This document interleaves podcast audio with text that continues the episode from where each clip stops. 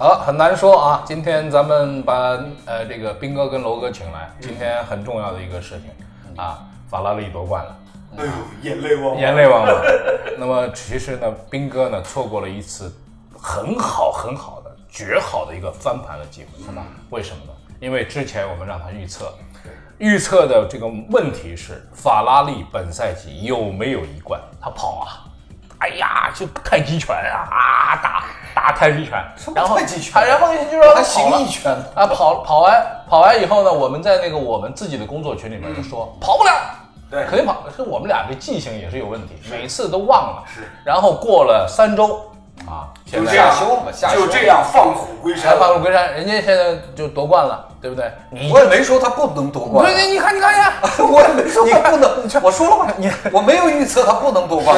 什么叫顺杆爬？哎，人就这样不。是，那这个拿拿拿个手电，嗯嗯，你从这柱子爬上去，哎好，我爬到半道上你把电门一关，我掉下来。我抖。这好啊，这个法拉利呢夺冠了，但是呢，随着这一个星期周末法拉利夺冠，其实我心中是百感交集。对，为什么百感交集呢？因为就在前一天，这个 F 一呢后一天夺冠，F 二呢前一天，在同样的赛道出事故，斯帕。出事故，斯帕的这个赛道，然后呢有一个有一位这个车手胡贝尔，胡贝尔对，这车手法国车手，对。哎，就二十二岁的这个年轻生命，就在这个弯道上就就就不行了。，对，所以呢，讲老实话，就是说我们法拉利这个昨天夺冠，勒克莱尔终于拿下个人职业生涯的一冠，当然这个很值得祝贺。但是你可以看到，一直到最后，包括昨天整场比赛。包括我们解说，包括我们看到看这个比赛，可能心里有点怪，就觉得这个比赛有点有点有点怪异，有很多地方，包括车手啊一些失误啊什么的，包括勒克莱尔啊，昨天最后这个下来之后也基本上没有什么太强烈的庆祝接受。采访的时候，人是他自己对他己是比较平稳的。他他自己也说，他的没有办法像，否则的话，这是一种狂喜。对呀这是一种狂喜，十几二十年奋斗就为这一刻。嗯，那么而且比较要命的是呢，就像勒克莱尔跟胡贝尔，他们都是一批的，嗯。包括那个谁，那个小红牛的加斯利，加斯利，他们几乎是同时开始在欧洲跑卡丁车的比赛。嗯，加斯利甚至跟胡贝尔有六年是在同一间寝室，嗯，因为他们参加比赛的时候还在一个私人学校里面读书，嗯。六年是同寝室。嗯。恰同学少年，嗯，是啊，你知道吗？看啊着看着看着这个含苞待放的年轻的生命之花就此凋零。对昨天，而且就是说，昨天这场比赛开始之前，因为勒克莱尔也好，加斯利也好，虽然他们有的这个像胡贝尔他还在 F 二、因为他是前一年 GP 三的年度冠军，嗯。然后就被雷诺收到了这个他们的这个青年训练营，嗯，等于是现在带着雷诺的这个皇冠嗯。来跑 F 二。如果他跑得好，他很有可能就可以进入雷诺，进入 F 一的梯队。当然，勒克莱尔和加斯利他们年可能更幸运一些，或者表现更好一些，进入 F 一更早，但是他们的关系都是非常非常好的。嗯昨天比赛之前，加斯利专门因为勒克莱尔已经在前一天拿了杆位了嘛，嗯。他加斯利专门跟勒克莱尔说：“你要全力去把这一站的冠军拿下来，去送给胡贝尔。”对。你你就可以看到他们关系多好。所以昨天转播之后，我我我我我也说，就是说，有的时候命运这个事这个事情你不好说，就是说，同样都是几个发小，嗯。一起开始为了梦想，为了赛车的梦想、努力，结果在同一个周末，在同一条赛道上，嗯一颗星陨落，对，另外一颗星升起来。对嗯你说这个是，你说这个是怎么解释？你说这个是怎么解释？嗯是吧？而且就是说，这这个这个比赛的这个事儿，F 二的这个事儿啊，这个昨这一起的事故啊，我我想这个大家肯定看了很多的这个视频，确实非常惨烈。嗯就是说，一般来讲呢，埃尔罗戈湾是这个 SPA 最有名的这个弯、弯道，最好玩的，最最最有挑战的，所有的车手都最喜欢，因为这里是一个盲弯，一个大上坡的盲弯，而且是全油门的弯角，所以呢，在这个胡贝尔发生的这这一起事故啊，并不是说在埃尔罗戈一定会发生，其实概率并不是很小，因为赛车其实在这里抓地力还是蛮强的，因为它有一个大上坡，因为你突然之间的提升之后会让你这个赛车有一股机械的下压力，把你吸在这个赛道上。所以呢，这个包括 F 一，包括 F 二，所有的车在这里都是全油门过的。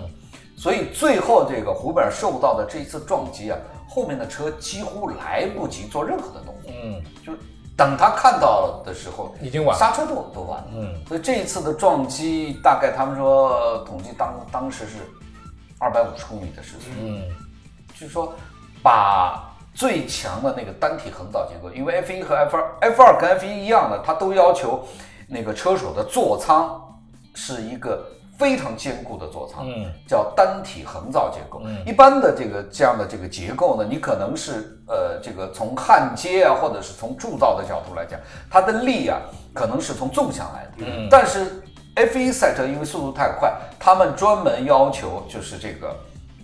车手的座舱是一个单独的，是一个横的，它叫单体横造。它什么叫横造呢？就是它是一块一块横向的这样的组接起来的。所以当纵向吃到力的时候，它的抗这个抗压的能力是非常强的。但是很不巧的是，昨天是横向撞在九十度撞在对九十度上。我看到一张照片，这个单体横造结构，它的这个车手的这个左侧，你已经可以这一面是被吸。掀掉。了，嗯，你已经看到胡贝尔的左侧的手臂，他在那个座舱里嗯，所以这样的这个撞击非常的要命，而且呢，就是说，呃，任何即便是 F 一的车，嗯，被这么撞一下，估计也活不了，对，因为他那个撞击力是会传导，对，不是说你在一个很坚固的壳里你就不受力，不是这样，对，不会，因为你你你那个力量会通过这个座舱传导进来，嗯，所以这个真的让人觉得，哎呀，这个。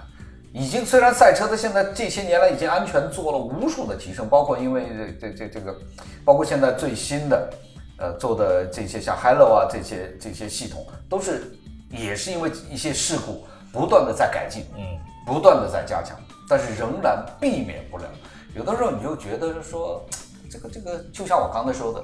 勒克莱尔在这里拿了人生第一冠，而他的要好的好朋友，从小一起跑的，却在这里丧失了生命，都是因为赛车。嗯，这个事情你不太好解释。嗯，就是有的有的让让你就觉得哦，这帮有的时候你觉得，哎呀，很多车迷就讲，哎呀，休息了三周太太长了，我们太希望 F 一这个比赛赶紧开始，赶紧回来。但是我们好像觉得那就是一场比赛而已。嗯，但是你有的时候你都忽略了这帮家伙随时有生命危险。对对。其其实啊是这样，就是看完这个比赛之后，我又开始回想我一直在回想的这个问题，就是一直在想的这个问题，就是人的一生啊，他你到底是为了什么？嗯，我昨天说老实话，我开车到台里。停完车，我准备上去做解说。我有一瞬间就坐在那里想，这什么意思？我做了也做了十几年，这个 F 一的这个转播，就是人有的说，这你也不知道。虽然这个跟我离得太远，对你也很难说我有切肤之痛。嗯，但是因为我一直在想这个事情，就是人这个怎么说？其实运动伤害在运动场上其他的场合也也挺多的，也不是没见过，是吧？每天有人受伤。但是有的时候你就会突然发，突突然会，呃。好像想的有点过过深，同一条同一条赛道，包括昨天转播我都有点恍然。对，我觉得我觉得是这样，就是说在人的一生当中啊，都会遇到各种各样的不同的这个麻烦，然后这个麻烦呢，我们就绕着走，绕大有小，有的时候呢就绕不过去，就绕不过去。但事实上呢，我们总有一天一定是绕不过去的。所以有的人说，就是你有没有活出精彩的人生？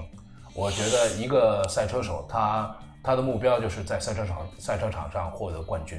这是每一个赛车手的一个愿望，而有一个人因此而陨落了，其他的人，然后第二天他的朋友为他赢得了这场冠军。我觉得有的时候你会觉得说，冥冥当中有一种力量，嗯，有一种神的力量。当年塞纳在伊莫拉出事儿之后，就是所有他所有的其他的车车手拿着一面巴西的国旗，上面有塞纳的头像，对，在赛道上。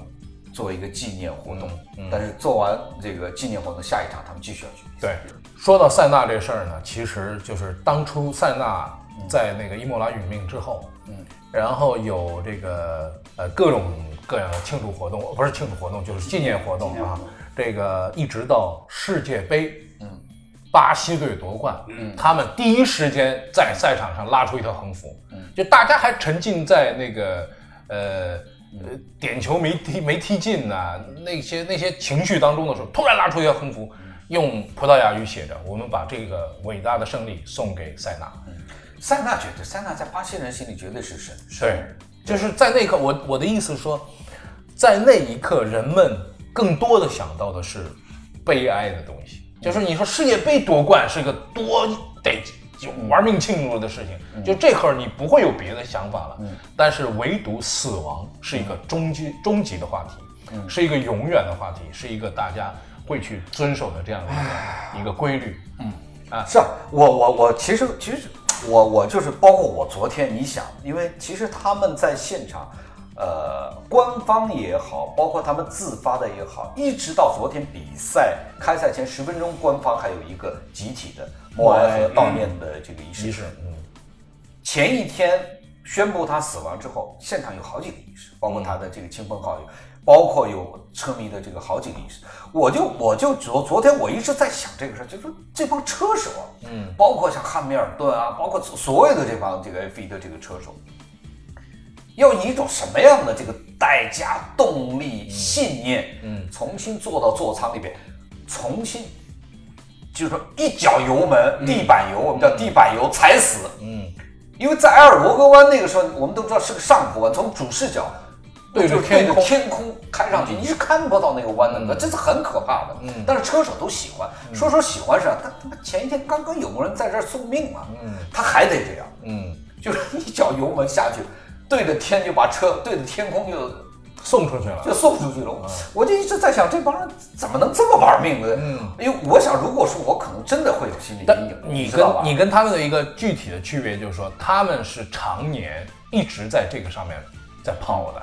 那么在跑的这个过程当中，其实，在当初他是不想这些问题的，因为我、啊，对呀、大部分时候他们是不想，他不想可能老是想到，哦这太危险了。对对，对。这个弯太危险，对对。对这个弯我油门要是，对对。这肯定不能想，这一想还跑什么？对，但是这个时候你还不想，嗯。还一脚地板油，嗯，还全油门的过，其实我都一直在替他们想，你知道吗？类似类似这样的情况，其实在其他各个赛场上也是很多见的。对，就是比如说，就像就像篮球比赛里面，你经常会看到争抢篮板落地的时候，哎，踩到别人踩脚了啊，崴了，自己的脚崴了。踩脚不要命啊！那这个，嗯踩脚不要命啊！我跟你说，那个也有那种的，就是说，我们就说那个老虎伍兹啊，打高尔夫老虎伍兹，老虎伍兹呢最近又做手术了啊，据说他又做手术又又做手术，他背背上好像又做了第几回了？那不知道无数回了。这这次不是个大手术，是一个就是不是那种什么腰间腰椎间盘的那种，是一个小手术，是一个肌肉的问题。然后据说十月份他能够在日本的一个比赛新的 Zuzu 那个比赛里边能复出。那么有一次在上海这个汇丰大师赛。嗯，有一个观众拿手机忘了关了，嗯，就在老虎挥杆准备开球的时候，然后那个手机响了，滴响了。叮叮叮响了，老虎停下来之后把球杆叭往地上一扔，然后指着就骂人，然后那个观众呢，旁边的人很多人就是说很多都是第一次来嘛，看热闹，说不太你凭什么？你就他太大牌了，怎么怎么怎么？旁边有懂行的就跟他说了，说你知道吗？就你那一下，如果不是发生在他挥杆之前，而是在他挥杆的一刹那间，他正好走神儿的话，他有可能当场就瘫那儿了，嗯，因为他身体所有的力力量量集中在一起，在一个然后这儿一松，如果差一点，差一点儿，那就他就直接瘫了，就是直接把自己掰断了。嗯那你知道这个伤害有多大吗？我们啊，作为这个体育工作者，我们知道的多一点儿，可平时那些球迷啊，他们并不知道。对，一点都不了解。我你我们就说那个就是心脏猝死这事儿，是是是，啊，有很多的人说我心脏有点问题，我心脏怎么样？大家哎，你跑步注意啊，怎么怎么怎么，是真事儿啊！在足球场上，一个人一个一个进攻踢完，然后往回走的时候，走着走着，咣叽，当年谁当年曼城队的卡麦隆国脚维安福，服，对啊，就是当就就扔那儿了，当场零零三年嘛，对啊，零三年的四月，再也没有起来。对，像这个事儿里边儿其实已经大乱了，但外边一点看不出，来咣就倒那儿了。这种是内脏的问题，对不对？心脏的问题。那我自己我自己转播过去转播那个 NFL 美式橄榄球的这个比赛，嗯就曾经转播过程当中把我自己吓坏，吓得我就是后脊背发凉。嗯什么情况？四分卫对阵开球，然后交给交给跑锋，跑锋拿球压低自己的重心，跑往人群里钻钻嗯。钻人堆，对面来一安全卫，冲着他，两个人直面相撞，头盔撞头盔，嗯。啪这一撞，然后当时这哥们儿就唰倒在地上，慢镜头回放把我吓坏了，就看着那那那个跑锋整个脖子给缩进去了。不撞缩进去了，哇，这个是太当时把我都吓坏了。这我你要转播转播 NFL 转播橄榄球转了那么多年，第一次看见看见这个情况，啪一撞，就缩进去了。脖子缩进去了，哎呦然后当场就就仰面朝天倒这个在地上这个不能动不懂行的朋友呢，可能觉得说这有什么呀？但是你要知道，跑风是一个什么人啊？跑风是一个体重二一一百一百公斤，就两百斤的人，对，一米八十八，百米十秒，是这么一个一个这这这不不不可思议的一个野兽。嗯，安全位是什么？三三百八，嗯，三百八就是二百五六十斤，往那儿天天推轮胎，嗯，蹬起来这么一下，我这真把脖子撞断了。后来没没事儿，后后来后来是这样的，后来这这哥们儿跑风当场仰面朝天倒在地上不能动，然后裁判马上吹停比赛，嗯，对一，而那边队医一块过来，两个队医一，对一一个进来。他知道严重，啊，知道严重啊！进来以后，进来以后什么？队医先先是趴在那儿，给他比手指，看他眼睛眼睛动不动对，嗯看他有眼睛没有意识，眼睛能不能动？有没有意识哦？哦好，能动能动。然后跟他说话，你听得见吗？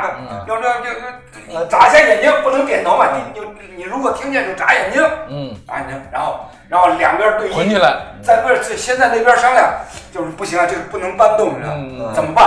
怎么把它开，把它抬出去？嗯然后呢，外边担架车开进来，把担架放在地上，工作人员过来，先给他固定两脚，嗯，固定腰。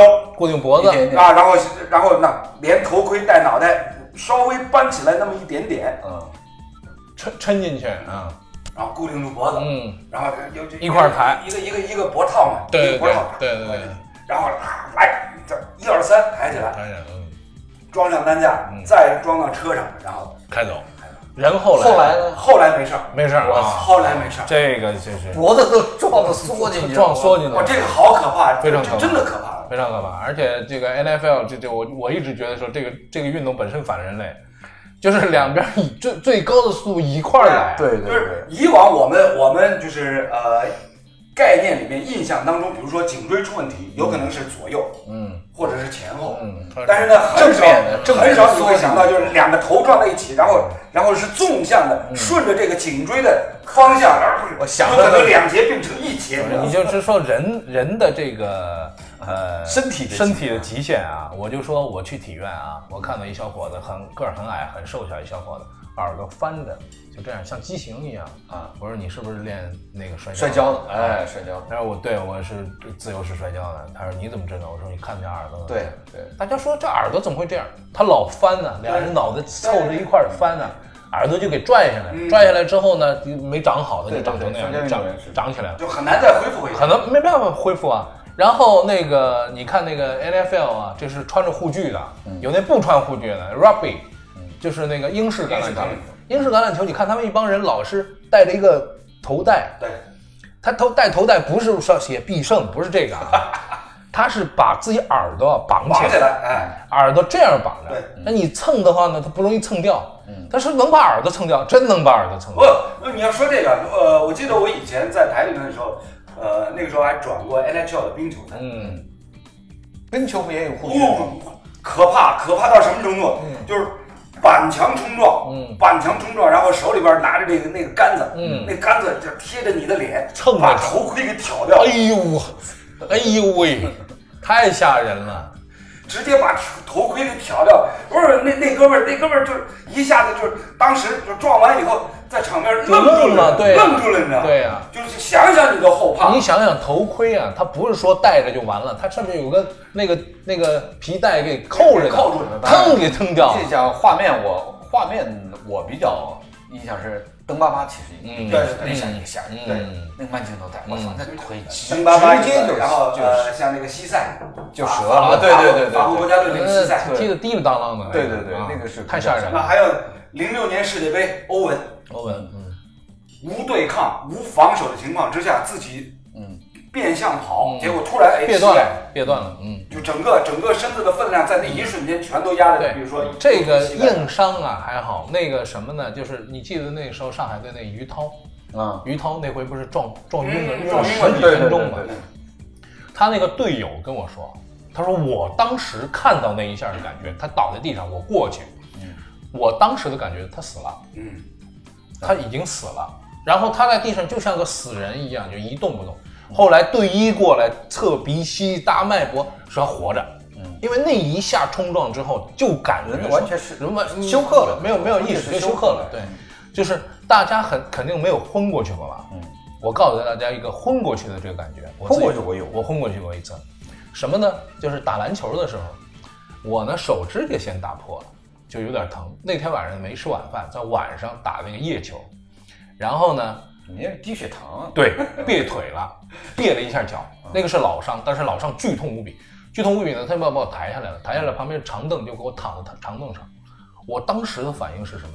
那个上边啊是那个大点雾灯，就是那个颜色很怪的那种点雾灯，特别亮的那种点雾灯，满天的点雾灯，然后我看着看着那点雾灯慢慢慢慢慢慢慢慢慢暗下来，没了，就黑了，嗯，我当时的感觉是，你这你这你这昏过去挺文艺的，是还慢慢慢慢，人家那个光一下没有，我因为疼嘛，是躺在旁边嘛，啊，我觉得就说，哎呀，我瞎了，我瞎，我很紧张，很很很紧张，然后就失去意识了，然后不知道过了多久，没有时间感，然后慢慢慢慢慢慢听到有人说话了，那个场边那边打球那个声音你有那么清楚的记忆吗？啊，很清楚，恍恍惚惚那个声音过来了，然后一睁眼有光亮感，看到隐隐约约的灯了，我就我当时就很很很庆幸，就是哎我没瞎，我没瞎，没不是瞎了，不是瞎了，然后就觉得浑身剧痛无比，然后朝他们招手，没人理我，因为我看不见了，我躺着招手有什么用啊？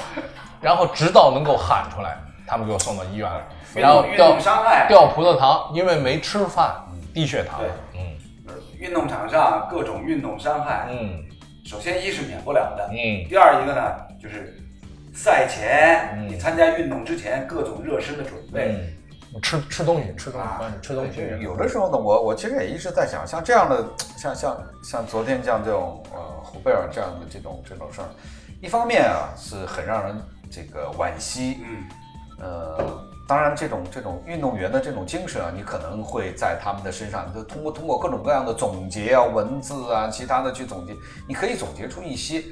但是另外一种，有的时候我我到现在其实其实我这个人可能对平时啊对这些事儿还是挺淡然的，因为其实我们干这行干的久了，也看的多了，看的多了，或者听到的多了，听说的多了，也比较容易理解。但是不知道为什么昨天这个事儿，就是因为勒克莱尔在这儿夺冠了，我就特别有一些感慨。我觉得人跟人怎么就可以差成这样？嗯你还非得在那儿，你你你换一个换一个赛道呢？嗯换一个周末呢？嗯是吧？就两个人这这很要好，嗯或者是比比如说你们俩，嗯一起干了那么多、呃那么多年，那么要好，嗯就一个在这儿趴地上，一个在这儿，这这这这这这这个不能够这个不能联想，对，这个其实不能联想其实就。是所凸显的一点就是生命高于一切，嗯，没错，生命高于一切。没错。生命无常。运动里边呢，确实含有高风险，嗯真的是有高风险。就是说，你的运动的等级水平越高，对，可能风险就越大。嗯是吧？尽管就是说，你有可能你已经听到这个 F 一光这项运动，F 二也好，他们这项运动为了安全已经花了非常大的这个代价，嗯单从赛车的设计、制造，包括比赛的规则、安全规则都是第一位的。嗯，所有的这比赛规则、安全规则肯定都是第一位的。对，但是还是免不了。对，所以就是说咱们平时参与运动啊，嗯呃，觉得没有风险，也没什么风险。我打个太极拳有什么风险？呃，风险还是有的。我告诉大家，就说呃，高尔夫，嗯，高尔夫有啥风险？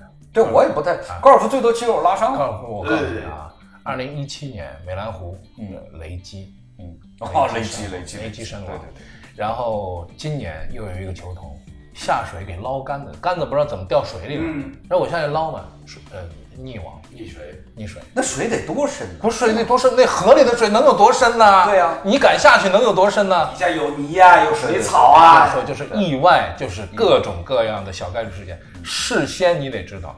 我呃碰到过一件事儿，在这个蓝海，在这个崇明蓝海下大雨，到都到了一百多公里开到这儿，嗯，就我等啊，我等我等雨停。后来呃，那个球场说，哎，雨雨雨差不多住了，可以可以下了。哦，我今天可以下了，至少去打个几个洞嘛。下去了，打打打打的可好了，跟我那个教练两个人，哇打了一个两个球，无杆洞，第二杆准备上，拿着三号木过去之后说这球开的真好啊，我们俩都要上啊。当一个炸雷，那个炸雷什么感觉？就在自己的头顶正上方，一个爆雷。我没经历过这个，我没法肯定他妈头两天干坏事儿，应试了。要就要该给雷劈，我应试了，不不不能整啊，不能整整。嗯，不是我别说别说运动过程当中，别说运动场上，就平常咱们工作过程里边。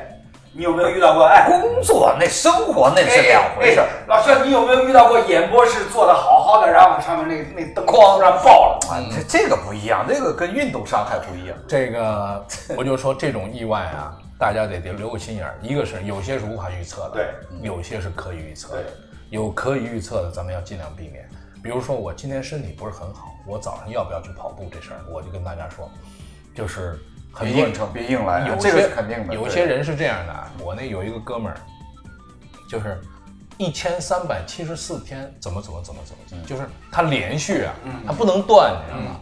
但他是刮风下雨什么。那你有身体不好的时候，那你毕竟说人不是机器，在那儿有可能发生这种状况。我就说你这个一千多多少天啊？机器都有老啊，对对，到多少天就完了，就别别再别再就是每天要这样。就是往往人就是在那一刹那，但是你怎么你怎么说人的这种这种挑战？对对对，挑战极限，这是这是反的，这是反的。嗯，你怎么说呢？我们不是经常，现在我已经很少说这个话，嗯，就是跟年轻人啊，甚至跟我的孩子也好，就是说啊，拼搏，对，要拼搏，要拼搏精神，要要要要挑战个人的自己的这个极限，是吧？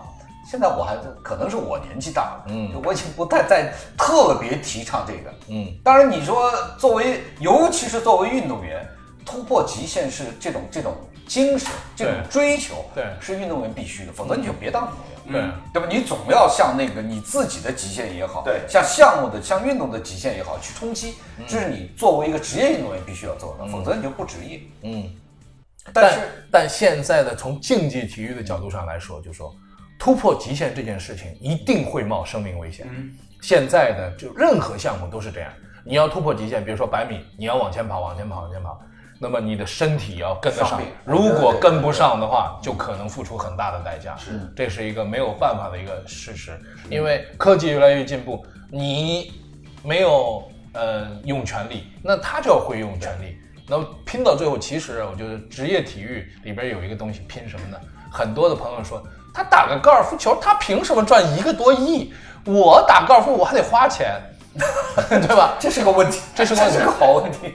我就说，凭什么？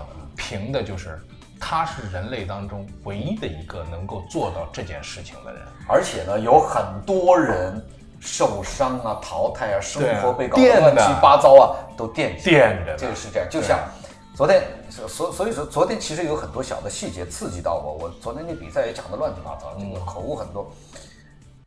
比赛之前，勒克莱尔在一个就是他们的活动里面，跟那个胡贝尔他妈，他们应该很熟的嘛，对呀，同学，小同学看见你，嗯，有有很亲密的这种互动，一看就真的像亲人一样，嗯，很亲密的这种互动。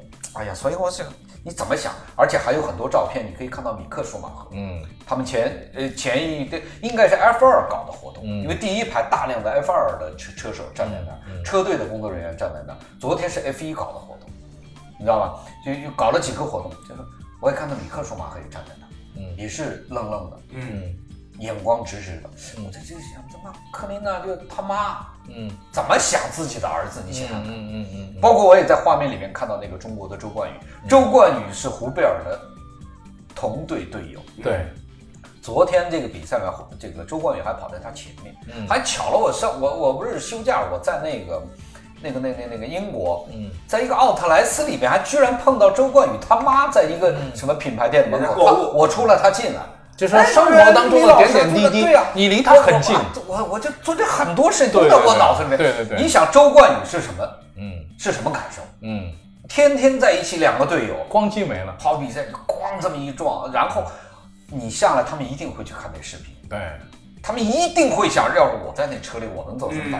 那就是我呀，嗯，是吧对？周冠宇昨天比较运气，他跟米克舒马赫大概在胡贝尔前面两三辆车是就过，是视频里面有有，哎，所以我这这就是离得近，越离得近，越容易越认识，越容易把自己带带进进去。对对你知道吧？你说维吾安福，呃，这个离得比较远这离得太远了，对吧？登巴巴，我也是在电视上看到的，但毕竟还有已经赶得很吓人了。对于旁观者都有这么大强烈、这么强烈的这种心灵上的冲击，更何所以你况这些得需要有多强大的，所以啊，我就说我是一，我们是一个体育工作者，相对来说比较客观，看到事情比较多。我经常会说的一些，就是说，很多人说，哎呦，这个别说啊。我说我也那我要死那儿，然后说，哎呦，这话别说啊。我有的时候不理解，说你们就是迷信什么什么，有的时候就是代入，就人一旦代入会很受不了，很受不了。所以这个这个问题，这是真的是一个问题，对啊，我觉得这个问题呢，我们永远讨论没有没有办法，没有答案，没有标准答案，没有办法讨论明白。对，但我们热爱体育，我们必须在这里做一件事情，就是我们真的去，呃，告慰一下他们的心灵，我们为他们祈祷也好，我们为他们祝福也好，我们无论如何去做一件这样的事情，因为这些人其实是为了我们而付出了这样的代价。而且我想特别重要的就是一点啊，归根到底，我们每个人都会碰到你过不去的那个弯儿、那个坎儿，每个人都会。但是在那个时候，如果你还有时间，还有一点点的余地和空间，你去回想一下的话，你要不要做这件事的时候，嗯。你可能会想，那没办法，我就是愿意做这件事情，所以什么样的结果我也只能接受。对，我觉得就是这是人生的一个，这是人生的一个到那个那个点儿的时候，如果你可以这样想，你的人生不算失败。对至少对，至少说活得还有点意思。嗯，是好了，这是一个永远聊不完的问题，我觉得我们会一直聊下去，但是这个问题今天今天咱们这个话题也聊得有点沉，有点沉重，也永远没有结果？但是这就是生活，这就是比赛呀、对，这就是我们热爱的体育。好了，那这周的节目到这儿就告一段落了，我们下周再见。再见嗯。